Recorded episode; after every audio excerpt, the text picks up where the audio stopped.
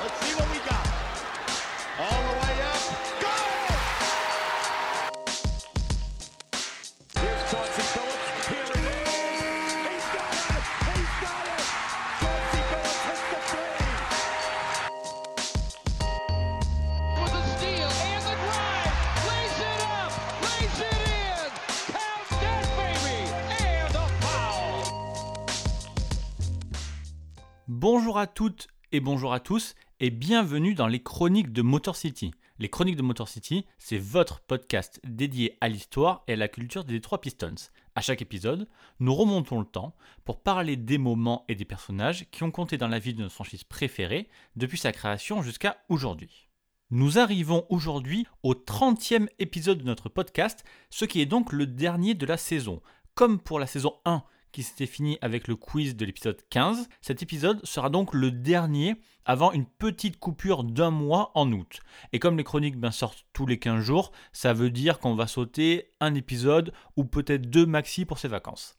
Et pour ce 30e épisode, on finit le cycle sur la Going to Work era qu'on avait entamé avec la double rétrospective de la saison 2004. Après vous avoir parlé de la construction de cette équipe, après avoir fait le tour des joueurs en place, et après avoir raconté la route ben, vers le titre 2004, saison régulière et playoff compris, on finit donc avec le moment culminant de cette période, ou du moins ce que moi je considère comme le moment culminant, c'est-à-dire le All-Star Game 2006. Ce moment il est important parce que pour cette édition 2006 du All-Star Game à Houston, les Pistons ont eu l'honneur d'avoir 4 de leurs 5 titulaires invités. 4 joueurs d'une même équipe présents au All-Star Game, c'est déjà une rareté, mais ça on va en reparler. Mais surtout, parmi ces 4 joueurs de Détroit, il n'y avait aucune superstar déjà. Et en plus, le jeu des Pistons à l'époque, bah, il était absolument pas spectaculaire, il n'était pas du tout fait pour ça. Donc c'était quand même un petit exploit d'avoir cette reconnaissance du All-Star Game. Mais bon, s'il n'y avait eu uniquement juste cette nomination, juste ces 4 joueurs retenus, bah, ce match serait pas trop resté dans nos mémoires. Non, ce qui a fait de ce All-Star Game 2006 l'un des moments, on va dire, les plus importants de l'histoire récente des trois Pistons, c'est surtout la manière dont il s'est déroulé. Je vais vous raconter tout ça dans la chronique du jour, mais sachez que les quatre Pistons ont eu un rôle très important dans ce match et ont eu de longues périodes ensemble à 4 sur le parquet. Ben en fait, jusqu'à ce que le match se transforme petit à petit en duel entre Détroit d'un côté et la conférence Ouest de l'autre. Les Pistons ont en plus réussi l'exploit d'emmener de la défense, de la rigueur et du sérieux ben, dans un All-Star Game qui commençait de plus en plus à devenir un cirque jusqu'à arriver ben, à ce qu'on connaît aujourd'hui. Ben Wallace, Rachid Wallace, Rip Hamilton et Chauncey Billups, accompagnés de leur coach Flip Saunders, eh bien, ils ont réussi, tous les cinq, le temps du match le plus médiatisé de la saison NBA, à montrer à tout le monde ce qu'était le Detroit Basketball. Et c'est précisément sur cette histoire qu'on finit notre saison des chroniques de Motor City.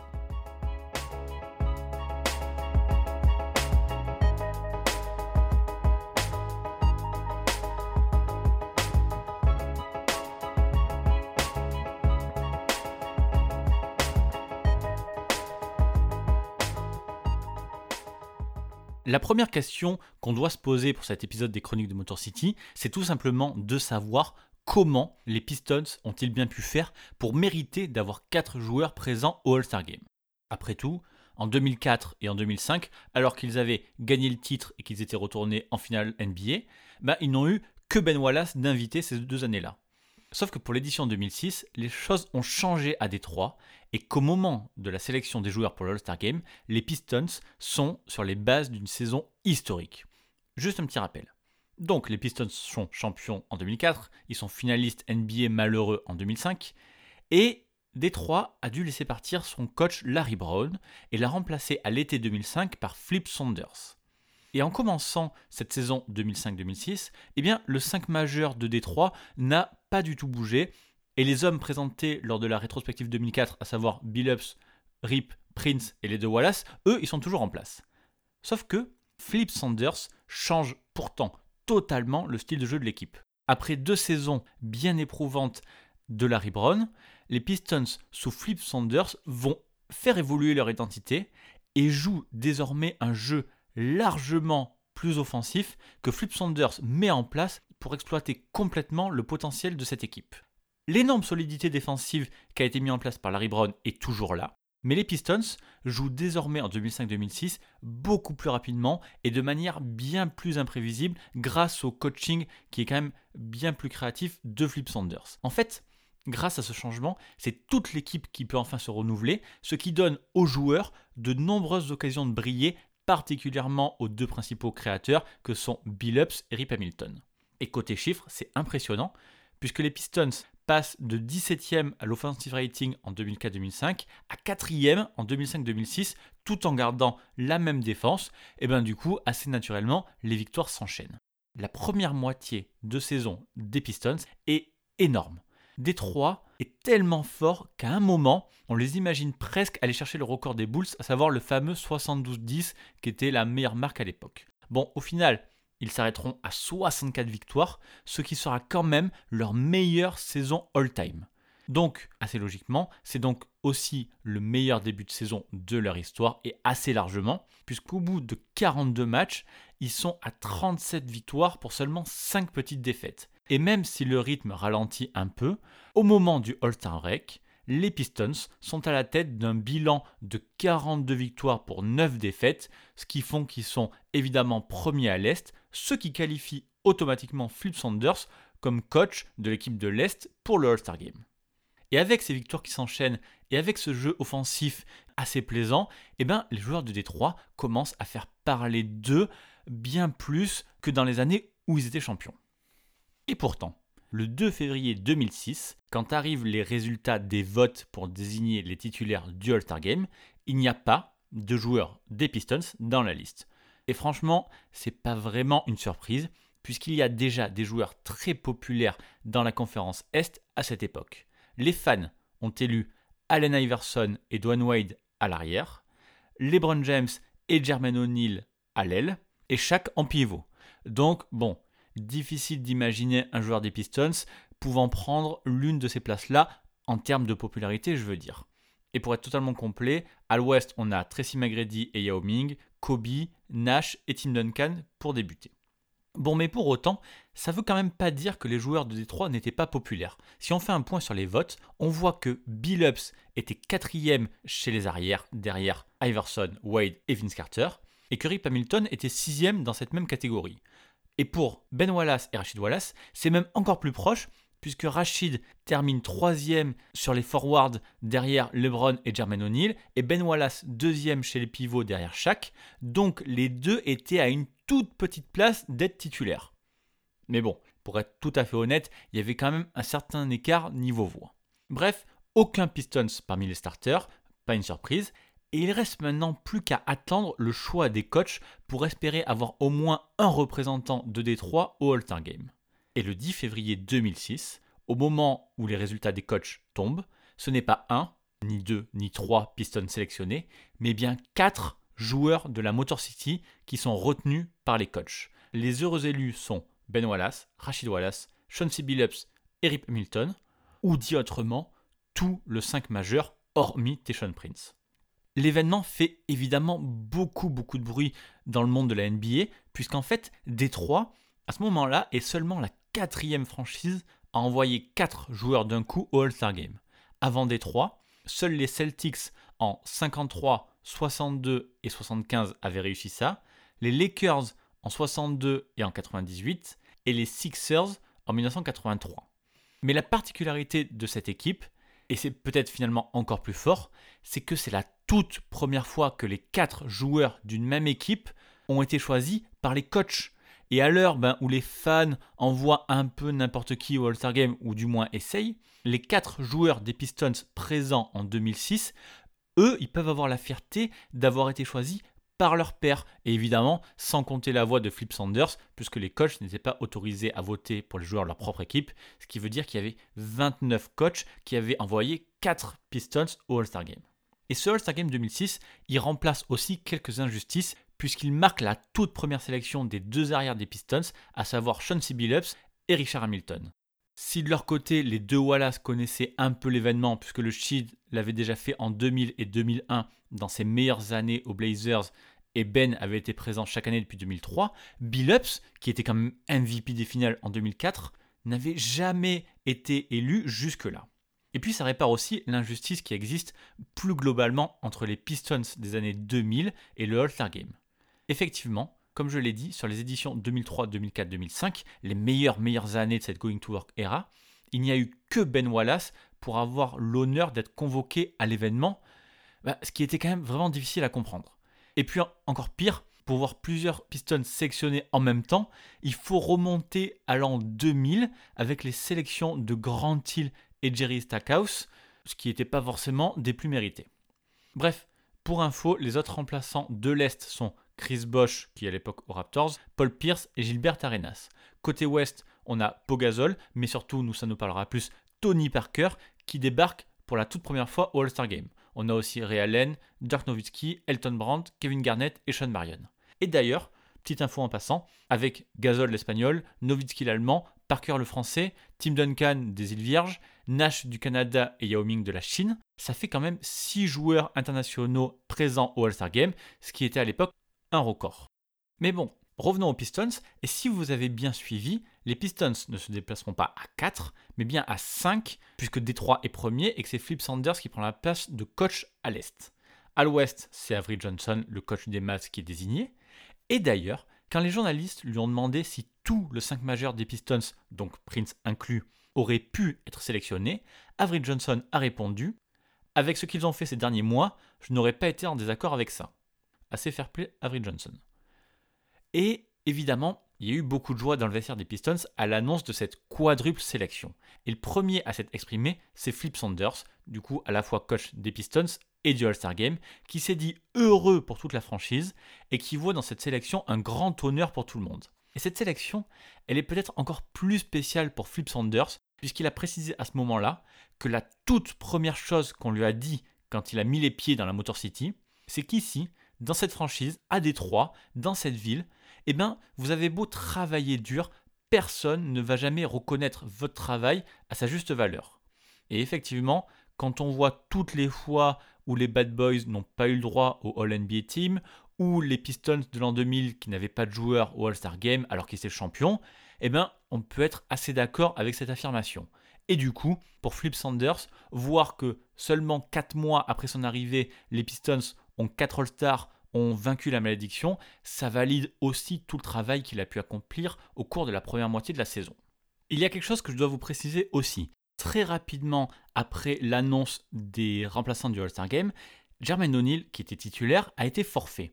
Donc Philip Sanders a été rapidement interrogé sur sa gestion du forfait de Jermaine O'Neal, sur qui devrait débuter ce match post 4. Et Philip Sanders a été clair de suite le remplaçant du joueur des Pacers dans le 5 ne sera pas un Pistons. Par exemple, Rachid Wallace qui est arrivé juste derrière lui au nombre de votes, comme le pensait la presse. Non, ça ne se passera pas comme ça, parce que Flip Sanders avait déjà une autre idée en tête. Quand il fera son tout premier remplacement, il fera rentrer ensemble d'un coup sur le terrain les quatre Pistons sélectionnés, histoire de frapper un petit coup médiatique. Donc au final, Philip Sanders, pour débuter, a choisi Vince Carter, ce qui a dû aussi assez bien arrangé la NBA. Revenons aux joueurs, et parmi ceux qui fêtent leur première sélection, il y a Rip Hamilton, qui a expliqué à la presse à l'annonce de sa sélection qu'il n'y croyait pas du tout, et que pour lui, ce ne serait réel que lorsqu'il le verrait écrit sur un papier. Rip a aussi expliqué que jouer avec trois de ses coéquipiers, ça va être quelque chose de spécial, mais immédiatement, et ça c'est quand même appréciable, il a eu aussi un mot pour Tayshaun Prince, le seul qui reste à la maison. Comme tous les autres Pistons, Rip aurait souhaité qu'il soit là déjà pour le côté historique du truc, partir à 5 ça aurait été énorme, mais surtout pour récompenser le travail de son pote. Et puis l'autre débutant, Sean C. Lui par contre a rapidement pris la mesure de l'événement. Pour lui, le All-Star Game, c'est une validation, c'est celle d'être reconnu comme l'un des meilleurs joueurs de la NBA. Billups, il avait l'impression de jouer à ce niveau depuis quelques années maintenant, et nous on peut le confirmer puisqu'on rappelle qu'il est quand même MVP des finales, mais pour lui, tout ça, c'était incomplet sans la validation du All-Star Game. Et comme les autres, Sean C. Billups a insisté sur le potentiel historique de faire jouer 4 Pistons en même temps, et pour lui, avoir Flip Sanders sur le banc de touche, c'est quand même la cerise sur le gâteau, puisque tout ça, ça va devenir possible. The head coach for the East from Detroit Pistons, Flip Saunders. First time All Star, Detroit Pistons guard, Chauncey Billups. Appearing in his fourth All Star game, Detroit Pistons center Wallace. First time All Star, Detroit Pistons guard Richard Hamilton. And making his third All Star appearance, Detroit Pistons forward Rasheed Wallace.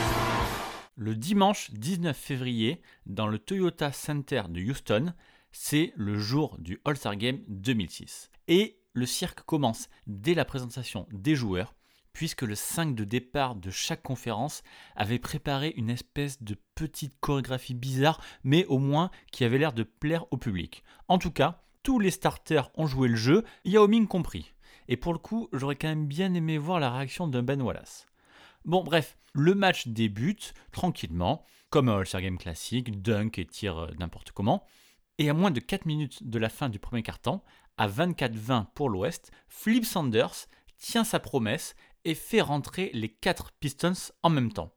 Les 4 Pistons vont finir le quart-temps ensemble et à ces 4 joueurs, il ajoute Paul Pierce en cinquième homme qui prend en quelque sorte la place de Teshon Prince dans le système qu'on voit habituellement à Détroit. Bon, sur ce premier passage, rien d'extraordinaire. Aucun des joueurs de Détroit ne fait quoi que ce soit pour se distinguer, et en fait c'est même un peu le contraire, avec des joueurs des Pistons qui ne savent pas vraiment comment faire le show et qui ne semblent pas très à l'aise dans le rythme de ce All-Star Game.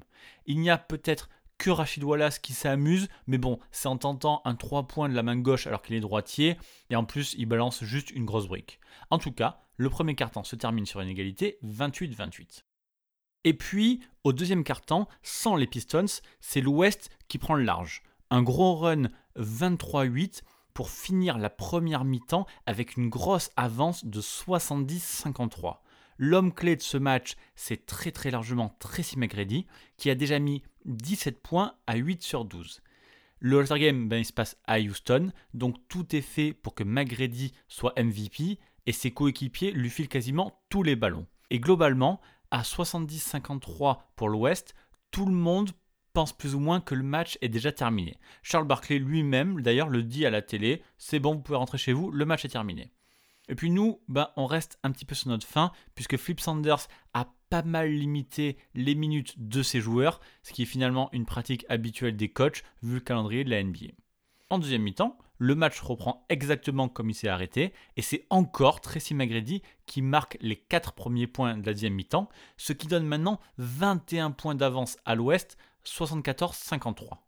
Et sans doute que ça en est trop pour Flip Sanders, qui siffle immédiatement la fin du cirque. Par exemple, LeBron James expliquait après le match que même si c'était un spectacle, eh ben à moins 21, l'Est s'est mis à réagir puisqu'ils avaient vraiment pas envie de se faire corriger. Donc, l'Est accélère et c'est d'abord LeBron justement qui fait un gros gros boulot en attaque en marquant 13 points dans les 6 premières minutes de la deuxième mi-temps, qui fait très vite redescendre l'écart sous les 10 unités.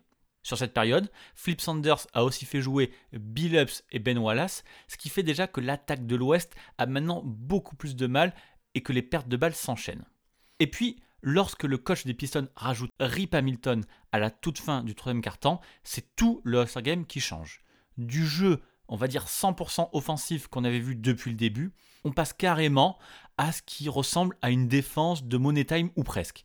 Et ça, on le remarque dès la prochaine possession de l'Ouest à 96-92 pour l'Ouest, Big Ben Wallace il violente carrément Pogazol en lui bloquant deux de ses tirs à la suite pour forcer ce qu'on voit absolument jamais au All-Star Game, une violation dès 24 secondes.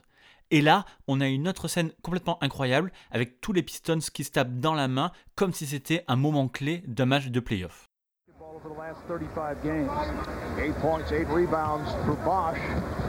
Here's Gasol.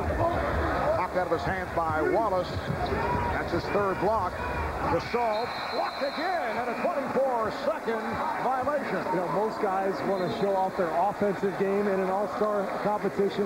Not Ben Wallace. This is what he does. He defends, and he's having some fun out here showing why he's the three-time NBA Defensive Player of the Year. Look at that extension. Immédiatement, Flip Sanders envoie Rachid Wallace en jeu et c'est à nouveau le quatuor des Pistons que l'on voit sur le terrain. Et d'ailleurs, le panier suivant marqué par l'Est, c'est un système habituellement joué par Détroit, initié par Billups, avec un écran de Rachid Wallace pour libérer Rip Hamilton, bref, du 100% Détroit. Cette énorme période des joueurs des Pistons fait qu'à la fin du troisième quart-temps, l'Ouest n'a plus que 3 petits points d'avance. Et pour la toute première action du dernier quart-temps, Billups marque un panier avec la faute pour remettre les deux équipes à égalité, ce qu'on n'avait plus vu depuis le début du deuxième quart-temps. L'Est continue encore, insiste avec ses 4 Pistons sur le terrain. Et l'intensité défensive que les All-Stars de Détroit mettent dans ce match finissent par donner la tête à l'Est à cause de la défense des Pistons. Les joueurs de l'Ouest, ils commencent à se frustrer. Ils n'ont pas l'habitude de voir ça au All-Star Game et ils commencent à prendre de mauvais shoots à la toute fin des 24 secondes plusieurs fois de suite. 7 des 9 premiers points de l'Est dans cette dernière période sont marqués par Chauncey Billups. Et sérieusement, on ne voit plus que les Pistons sur le terrain, en défense évidemment, mais aussi en attaque. Comme s'ils étaient chez eux au Palace de Burn Hills, les Pistons bossent en équipe des rotations défensives réussies, des gros close-out sur les tireurs et plus simplement de la solidarité, ce qui conduit à de nombreuses pertes de balles de l'Ouest, ce qui donne ensuite des paniers faciles aux Pistons en transition. Et la toute dernière action de ce quatuor avant que Flip Sanders ne remette quand même les titulaires est super représentative de l'impression qu'ont laissé les joueurs de Détroit sur ce match. Ben Wallace intercepte Tony Parker, passe la balle Harry Hamilton en transition, qui décale lui-même Sean Billups, qui finit l'action tout simplement avec un petit lay-up pour donner au All-Star de la conférence Est une avance de 4 points, 105-101, une avance qu'ils ne perdront plus jamais. D'ailleurs, à ce moment-là, ce n'est plus vraiment le All-Star de l'Est contre le All-Star de l'Ouest, mais bien les Detroit Pistons contre le All-Star de l'Ouest. Pour être clair, les joueurs de la Motor City ont tout simplement marqué l'intégralité des 11 points de l'Est depuis le début du dernier quart-temps. Le boulot des Pistons est terminé et le All-Star Game peut reprendre son rythme offensif habituel avec le retour du duel entre James et McGrady. On aura quand même le droit à un tout dernier moment Pistons sur la toute dernière possession de l'Ouest. L'Ouest est mené de 2 points. T-Mac essaiera de gagner ce match tout seul, mais sera obligé de passer la balle à Kobe, qui sera intercepté par qui? Par Rachid Wallace, évidemment. Finalement, à la fin du match, c'est bien le noyau dur des Pistons qui vient d'imposer sa loi au All-Star Game, comme il le fait maintenant au reste de la NBA depuis 3 ans. En remontant 21 points de retard en une mi-temps, les 4 Pistons et LeBron James viennent de réussir la plus grosse remontée de l'histoire du All-Star Game. Avec 29 points à 21 ans, LeBron James est bien sûr élu pour la toute première fois MVP du All-Star Game, mais nous, ce qu'on se rappelle, c'est surtout le passage des Pistons. Et c'est Billups qui a le mieux réussi son All-Star Game. 15 points, 7 passes et 4 rebonds en 16 minutes. Pour sa première, Rip Hamilton n'est pas trop mal avec 6 points et 1 passe en 13 minutes, tout comme Ben Wallace qui joue 24 minutes et il fait un vrai match de Big Ben avec 8 rebonds, 2 blocs, 3 interceptions et pas un seul point marqué. Et à la rigueur, il n'y a que Rachid Wallace qui sera un peu en retrait avec 2 points et 2 rebonds en 17 minutes.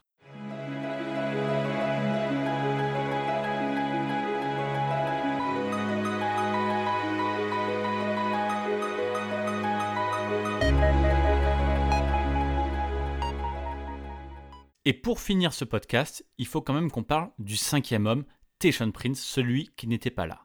Quand ses quatre potes et son coach sont partis ensemble à Houston pour le All-Star Game, Prince, lui, s'est pris des vacances aux Bahamas avec sa femme. Et au lieu de se sentir snobé en étant le seul titulaire de Détroit à ne pas avoir été nommé, Prince a décidé de se couper complètement du basket et de se reposer. Et ça, cet état d'esprit, ça a payé. On se projette quelques mois dans le futur, quand les Pistons sont retournés jusqu'en finale de conférence 2006, où ils ont perdu 4-2 contre le Heat de Wade et Shaq, les futurs champions. Mais avant ça, les Pistons avaient écarté en 7 matchs les caves de LeBron James, et c'est bien Prince qui avait été le meilleur joueur de la série en faisant une énorme défense chaque soir sur LeBron James. Et puis contre le Heat, Prince a encore été le meilleur Pistons, au point que Flip Sanders a déclaré après le Game 2 Le seul gars qui n'a pas fait le All-Star Game est celui qui joue définitivement comme un All-Star. Côté adversaire, Gary Payton et sa grande bouche légendaire a également dit que Tayshaun Prince était le seul joueur de Détroit à vraiment faire mal à Miami dans cette série. En fait, sur tous les playoffs, avec un Billups plutôt maladroit cette année-là, un Rachid Wallace, on va dire branché sur courant alternatif, Prince a été le joueur offensif des Pistons le plus fiable, comme il a quasiment été toute la fin de la saison régulière. Et là, repense à ce que disait Avery Johnson au début de ce podcast. Oui, les 5 Pistons auraient pu être présents au All-Star Game 2006. Bref, voilà, nous voici à la fin de ce podcast. J'espère que vous avez apprécié revivre ce moment qui est quand même assez important hein, pour l'histoire récente des Pistons. Ce match en plus existe en plutôt bonne qualité sur YouTube, donc vous pouvez aller le voir pour vous faire votre propre idée. Je vous mets le lien dans les notes de ce podcast. Avec cet épisode et avec notre double rétrospective du titre 2004, on vient quand même de faire un beau tour d'horizon de cette Going to Work era des années 2000. Mais vous inquiétez pas, on y retournera quand même très bientôt. J'ai en tête un épisode entier à consacrer à Big Ben Wallace, ça c'est impératif, donc ce n'est pas la dernière fois qu'on parle des années 2000. Voilà donc que se finit le dernier épisode de cette saison, mais comme je vous l'ai dit en intro, vous n'aurez pas trop longtemps à attendre quand même. Disons juste qu'on se fait une petite coupure en août, le temps de recharger les batteries. Et à la rentrée, j'essaierai de mettre quelques nouveautés pour le podcast, visuellement c'est sûr, mais aussi peut-être un peu dans la forme. En attendant, tout l'été, vous pouvez retrouver les chroniques de Motor City partout. On est sur Apple Podcast, Spotify, Google Podcast, Deezer et sur les applis de podcast comme Podcast Addict sur Android. Merci encore à tous ceux qui ont laissé des commentaires ou des notes sur Apple Podcast ces derniers temps. Ça aide beaucoup à faire découvrir le podcast. Donc si vous ne l'avez pas encore fait, je compte sur vous pour y aller. Ça prend en gros deux minutes. Et puis sinon, comme d'habitude, parlez-en simplement autour de vous. Ça nous permet de toucher encore plus de gens différents. Je vous souhaite de bonnes vacances. Profitez bien de la reprise de la NBA. Et en attendant le prochain podcast, je vous invite à me retrouver sur Twitter, at pistonfr et sur le site pistonfr.com. Merci encore pour votre soutien et à très bientôt pour une saison 3 des chroniques de Motor City.